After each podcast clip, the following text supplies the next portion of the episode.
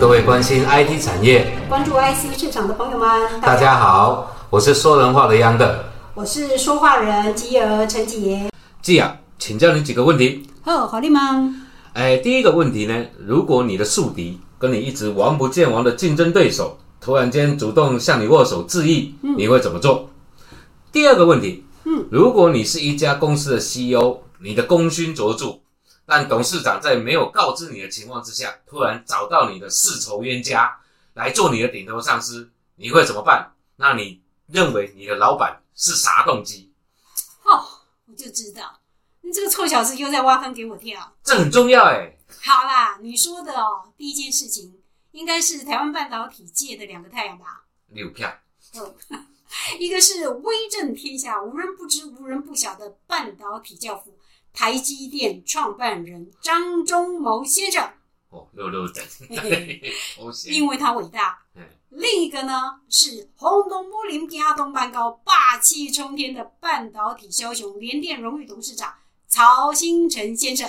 嗯，他们两个斗了很多年哦。是啊，这两老哦，在一九八四年就种下的心结，其实已经超过十分之一世纪了。嗯，两个人在半导体晶圆代工。产业的恩怨情仇啊，堪称台湾半导体产业发展史上的重要篇章。完了，写入历史哈，现在叫史记啊。对对对，要有人写 史啊。哎，日前呢，在竹科四十周年庆上面，回味了二十年哦。没错，两个人终于同框一笑泯恩仇喽。嗯，上演破冰的世纪之握，其实是好事呢，也是佳话一段。季啊，果然冰雪聪明，一讲就栽。两个大家都蛮那个。其实哈，他们两个的事情在半导体界哈，所有的老人们 都知道。当年呢，张忠谋还在美商通用器材担任总裁的时候，其实那时候曹新成就在联电当了两年的总经理了。嗯，好，那当时呢，台湾一直想找张忠谋回到台湾来发展半导体，那曹新成也托了人带了一份晶圆代工模式的企划书给张忠谋。嗯。然后他计划书里面就是建议张忠谋，就是台湾这边要发展晶圆代工，偏偏张忠谋没给他回应。那么隔年呢，张忠谋回到台湾担任工研院院长，接着又成立了台积电，嘿，偏偏主要营运模式就是晶圆代工，这个下可不得了了。以曹新成的个性就说，哎，这原创是我哎，结果是你张忠谋来做了，来落实了，而且还享有国家资源。任何一个人心中都会北宋，心里都会不平衡。哎，接着呢，张曹新成呢就开始上演了一场逼退大战。哇，这个故事说起来好玩了。当年呢，依惯例就是工研院的董事长要兼任联电的董事长。嗯，那意思就是张忠谋就掌管了这台积电，也掌管了联电，还是工研院的头，对不对？那当时呢，台积电就弄了一座六寸晶六寸厂，但是联电没有。啊，这个时候的联电总经理曹新成就认为说：“嘿嘿，张忠谋你在给我使绊子，在阻挠我，对不对？”所以呢，在那一年一九九一年董事会召开前呢，曹新成就跟其他的董事取得了共识，用敬业回避的理由，逼张忠谋辞去董座。好，所以呢，曹新成就在那一年就首次。首度掌握了联电，那两个人也就分道扬镳了。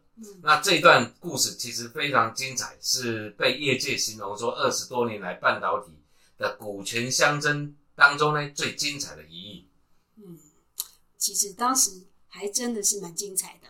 嗯嗯，说实话老曹的晶圆代工模式哈，确实是先进的创意，但它并不是先进的技术。啊。对吧？对，那或许哦，老张当时当下有同意，按老曹也不一定能成功啊。对呀，只是说这个骄傲的老张哦，没有 先跟老曹打个招呼，就直接挂上了招牌，开门揽客，这才是让老曹很不爽的地方啊。心情不爽会很郁闷哦。嘿，我 准啊。哎，不过之后啊，这双雄相互较劲，针锋论战。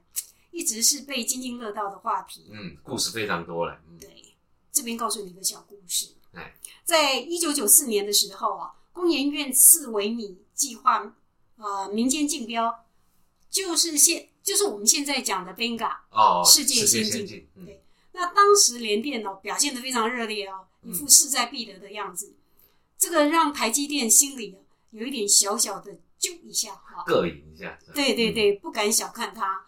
所以呢，呃，当时业界的共识有一个共识啊，当时业界有一个共识哦，就是说合理价大概是在三十五亿元台币左右。对，那这个时候台积电就想了，你这小子也想跟我竞标。所以啊，他心里就想：好，那我就用五十七亿元来投标。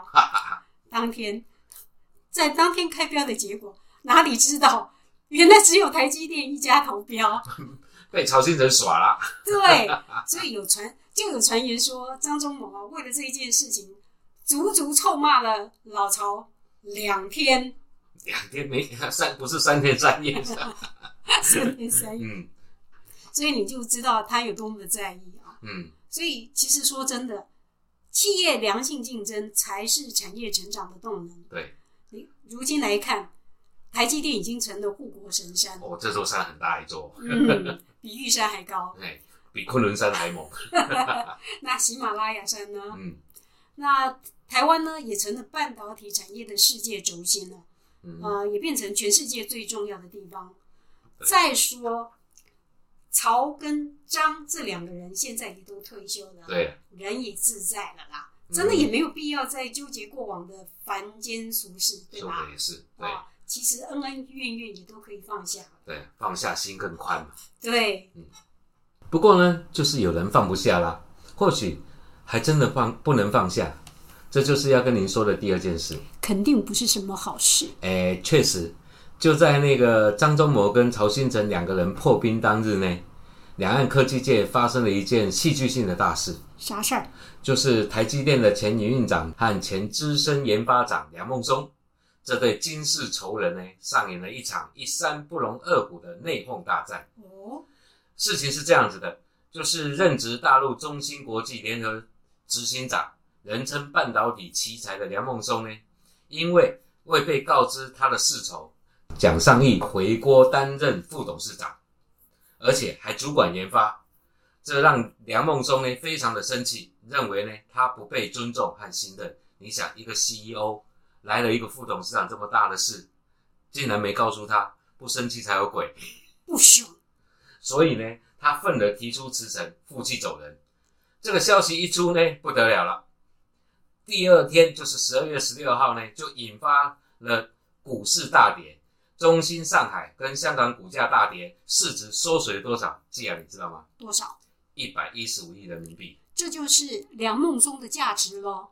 呃，或许大概也许是，不过呢，这无疑给了那个已经风雨飘摇的大陆半导体产业呢，尤其是想自主研发的研发来抗美大业呢，投下了震撼弹。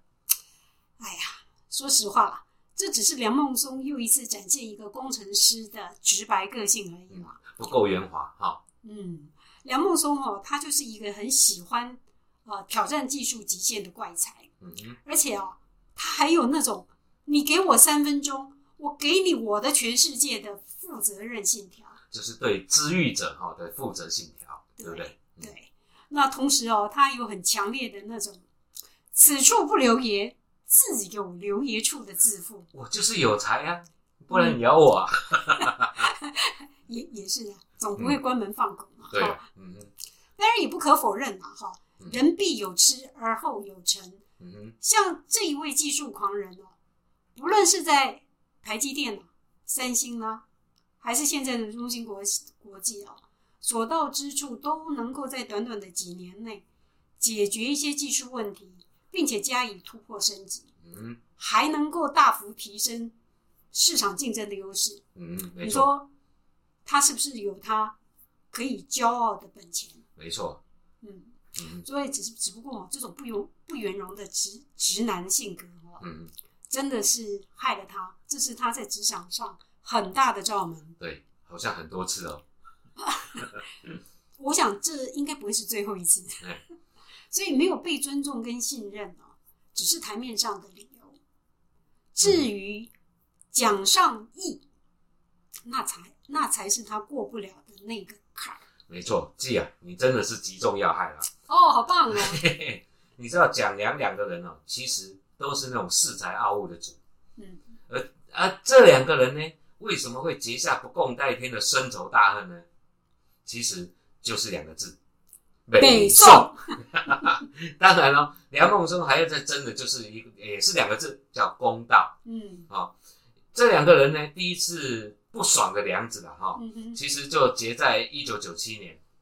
那年，蒋尚义加入了台积电，担任研发资深副总，那成为了成为了在在一九九二年被张忠谋招入麾下，而而且当时是任研发资深处长的梁孟松的顶头上司。哦，好，可是呢，在职场上，我们都知道，当一切荣耀归功于上司，所有过错归咎于下属，这个职场魔咒一出。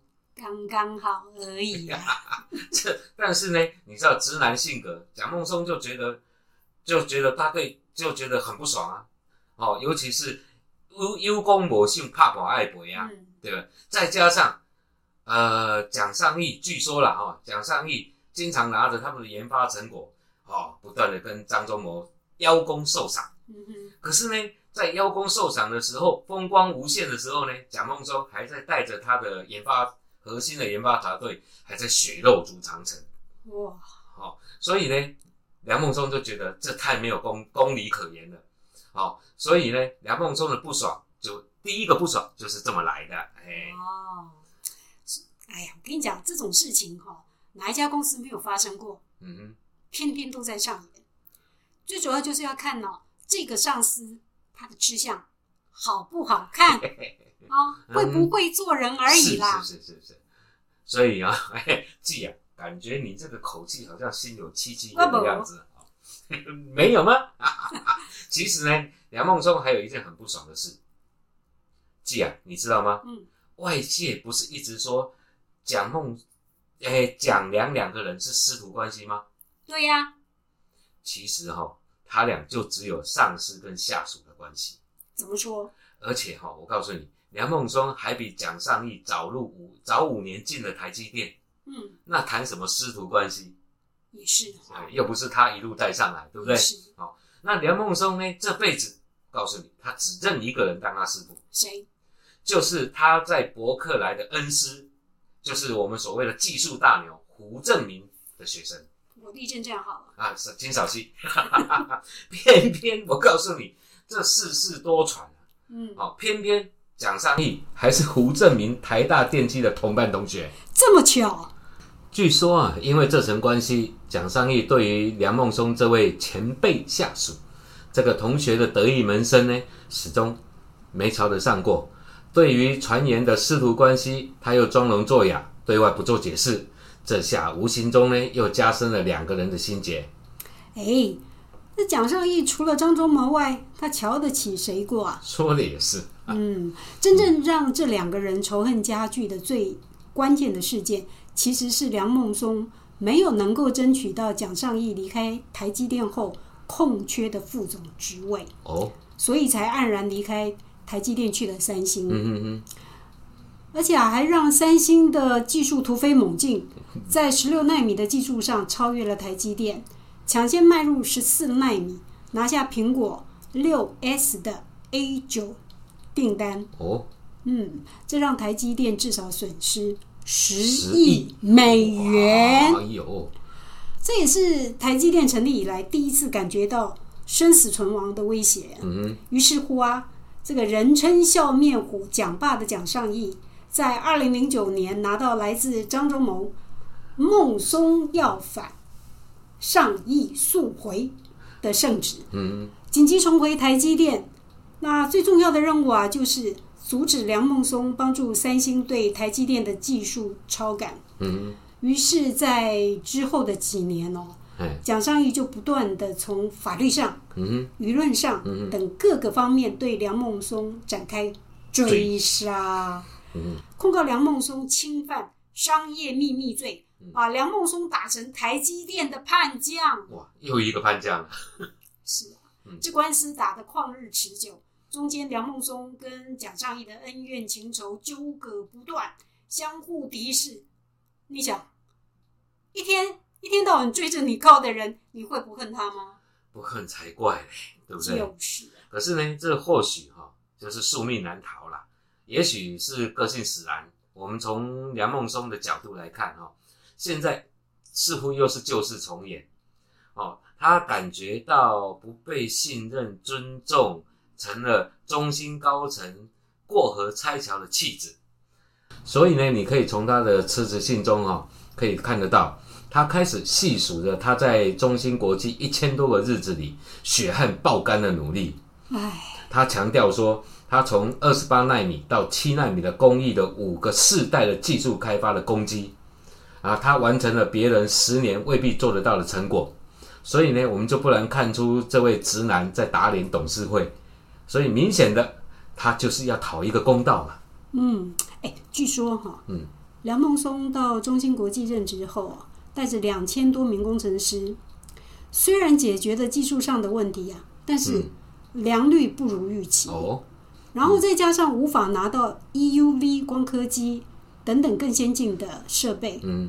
使得未来的发展遇上了瓶颈，哦所以中芯国际董事长周子学找来蒋尚义担任副董事长，其实用意不难理解耶。也没错，因为面对中美科技大战，领军大陆半导体的中心改弦易辙，另出奇招，这其实也是一种解困的办法嘛。嗯，或许周子学单纯想说，蒋良同为台湾人，同样是系出台积电。在双剑合并，必能翻转困境。技术弯道超车，突破老美黑名单的封锁，改写中芯在半导体界的武林局势。没错，很多网友都是这么认为的。嗯，但是他没有想到，梁梦梁梦松是一个习惯了一个人的武林的技术武痴。嗯，更没有想到两人仇恨如此的难解。没错，所以呢，我们其实我们也换个角度来看啊。蒋梁的恩怨早已经不是，早已经是个公开的秘密了啦。啊，那周子学怎么会不知道呢？对呀，对呀。所以呢，再说中心的高层内斗，坦白说，几乎等于是他们企业文化了啦。哦，从当年创办人张汝京的离开就是一个例子。嗯，而梁孟松据说啦，和另外一个联席 CEO 赵海军非常的不和。哦，所以呢，传出梁孟松想离职的传闻呢，一直都不断的。嗯，这或许也是周子学的算盘呐，盘算啊，是想借蒋尚义的回聘，然后登高山观看山虎相争，借此哈来减弱梁孟松的话语权，甚至是逼迫梁孟松自动离职。太阴谋了。诶，这也没办法的事。再者呢，周子学意图要有蒋尚义的荷跟荷兰。SMO EUV 的设备厂商的友善关系，能够尽快的赶快把设备进进来，解决燃眉之急。更重要的是，他想倚重蒋尚义对先进封装技术和小芯片 Chiplet 的热衷，来为中心转型进行了进行技术突围，来弯道超车。而一直呢专注在先进制程的梁孟松，这个时候呢，从大局来看呢，就显得是个阻碍了。所以周子学。只好为蒋尚义来清除路障喽。嗯嗯，所以对梁孟松的离职这么激烈的反应，也许早就在他的预期之中，甚至呢还是有意为之的。自古真情留不住，唯有套路得人心。你们地球人套路太深了啦！我要回火星去了。急啊，别急，嫦娥五号呢绕落回，才刚登月取土回来，我们回火星的路还很遥远。是哦，嗯，哎，不过说到这了。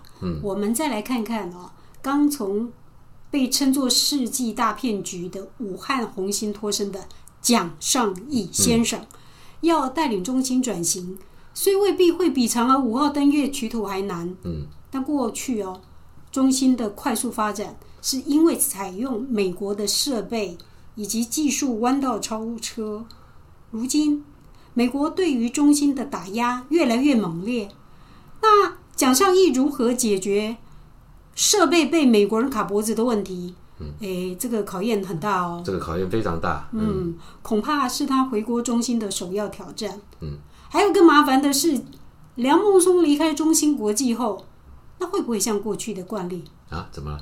带走主力团队？哦，不错的主意。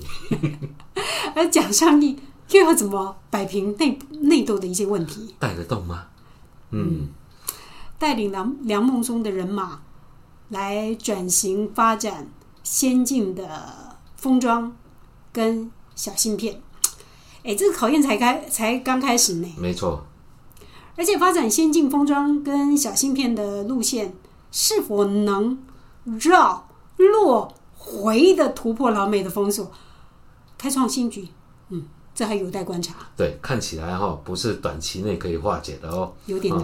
所以呢，从梁孟松的辞职信中，其实已经透露了很多的讯息。他说呢，目前中芯。二十八纳米、十四纳米、十二纳米跟 N 加一等技术呢，都已经进入了规模量产。那七纳米技术的开发也已经完成了，明年四月就可以马上进入风险量产。嗯，那五纳米跟三纳米是最关键的，也是最艰巨的八大项技术，也已经有了有序的开展了。只待 EUV 光刻机的到来，就可以进入全面开发的阶段。嗯，那我们从晶柱、晶圆到芯片，有几百道的工序。是 EUV 呢，只占了其中的大约百分之二十五吧，差不多。所以呢，没有 EUV，肯定不能制造出五纳米以下的晶片。但反过来说，也绝非有了 EUV 就算大就是大功告成了。换言之呢，EUV 是重要的关卡，但不是唯一的关卡。对。只不过美国现在掐住这一段的脖子，其实就够了。至于未来拜登政府会不会继续推动对中国的制裁，或者是暂停，呃，是美中科技战如何发展的这一段的重要的观察指标。没错，我们观察到大陆近来的宣传，对于先进的五纳米、三纳米、两纳米的技术，传出暂时放弃的说法。哎，听说了。有哈，嗯，二百二十八到十四纳米称为成熟的工艺，全力发展，有望建立起完整的自有上下游产业链。嗯，至于介于其中的十四纳米以下到七纳米的技术，哎，可还没说清楚呢。哦，现在从梁孟松的辞职声明中可以看出，大陆还在攻坚七纳米技术。嗯，至少啦，中兴与梁孟松本人就没有放弃。所以啊，美国打压中兴的手段虽然不像制裁华为一样一刀见骨，但是似乎他们也在观察中兴的技术进度。他们担心像梁孟松这样的个性，中国大陆的技术像梁孟松这样的个性冲得太快，哎，所以呢，选定中兴作为制裁的目制裁目标的这种传闻呢，已经传了两三个月，然后最近才靴子落地。显然的，他们的目的或者是要的结果。就是要拖慢中国的技术发展，所以梁孟松果然是一号人物。哎，啊，不是二号。我们分析中芯国际现存的困境啊，比如美国已经将中芯列入管制技术出口的实体名单。嗯，没错。那么换句话说，中国发展十纳米以下先进制程，美国摆明的是要封杀的。没有美方点头，中芯想要强攻七纳米以下制程技术。几乎是不可能啦！再者，中兴要补上关键客户华为被封杀后的订单缺口，嗯，还需要二到三季才能够。梁孟松曾经说过，大概要两到三季的时间。对，你看他都已经帮他预算好了，这人真好。哎，那 那那这下这下梁孟松不爽走人了，更加剧中心内忧外患的情势恶化。嗯，我想今年要完成中国制造制造。二零二五计划，国产晶片达四十个 percent，恐怕希望渺茫。看来人称笑面虎的蒋爸蒋尚义这趟回锅是把自己往热锅上烤喽。哦，热啊！其实呢，我们来看哈，年过七十的蒋爸还在老骥伏枥，还想为两岸半导体产业哦，个拼一杆再拼一拼。这种精神，说的说真的啦。非常值得我们这些后生晚辈尊敬了。是是，这个老兵死心不死，典型在树起嘛。两岸半导体科技界的这些年轻精英们啊，没有理由说还在继续怀忧丧志了。是是是。话说到至此，季啊，我突然发现一个很有趣的现象。是不是？中芯国际从张汝京创办到现在，领导的主干都是台湾人。哎，对耶。而且都是从台积电离开的，是哎，你是想说台积电的人都很爱斗吗？哎，其实呢，我只是在感叹了：滚滚长江东逝水，浪花淘尽英雄。是非成败转头空，青山依旧在，几度夕阳红。这是在劝谁？这是在劝，不管是张忠谋、曹新成，他们还是梁孟松跟蒋尚义。白发渔樵江渚上，惯看秋月春风。一壶浊酒喜相逢，古今多少事，都付笑谈中。所以这个世道有什么好斗的呢？对不对？嗯，这就是人嘛。有人就有江湖，而有江湖就有是非喽。不过谈谈那些从台积电出走的人，这个倒是有趣的题材呀。敬请大家期待哦。ic 说的话。Id 人说话今天话就说到这儿啦。欢迎持续关注订阅点赞拜拜。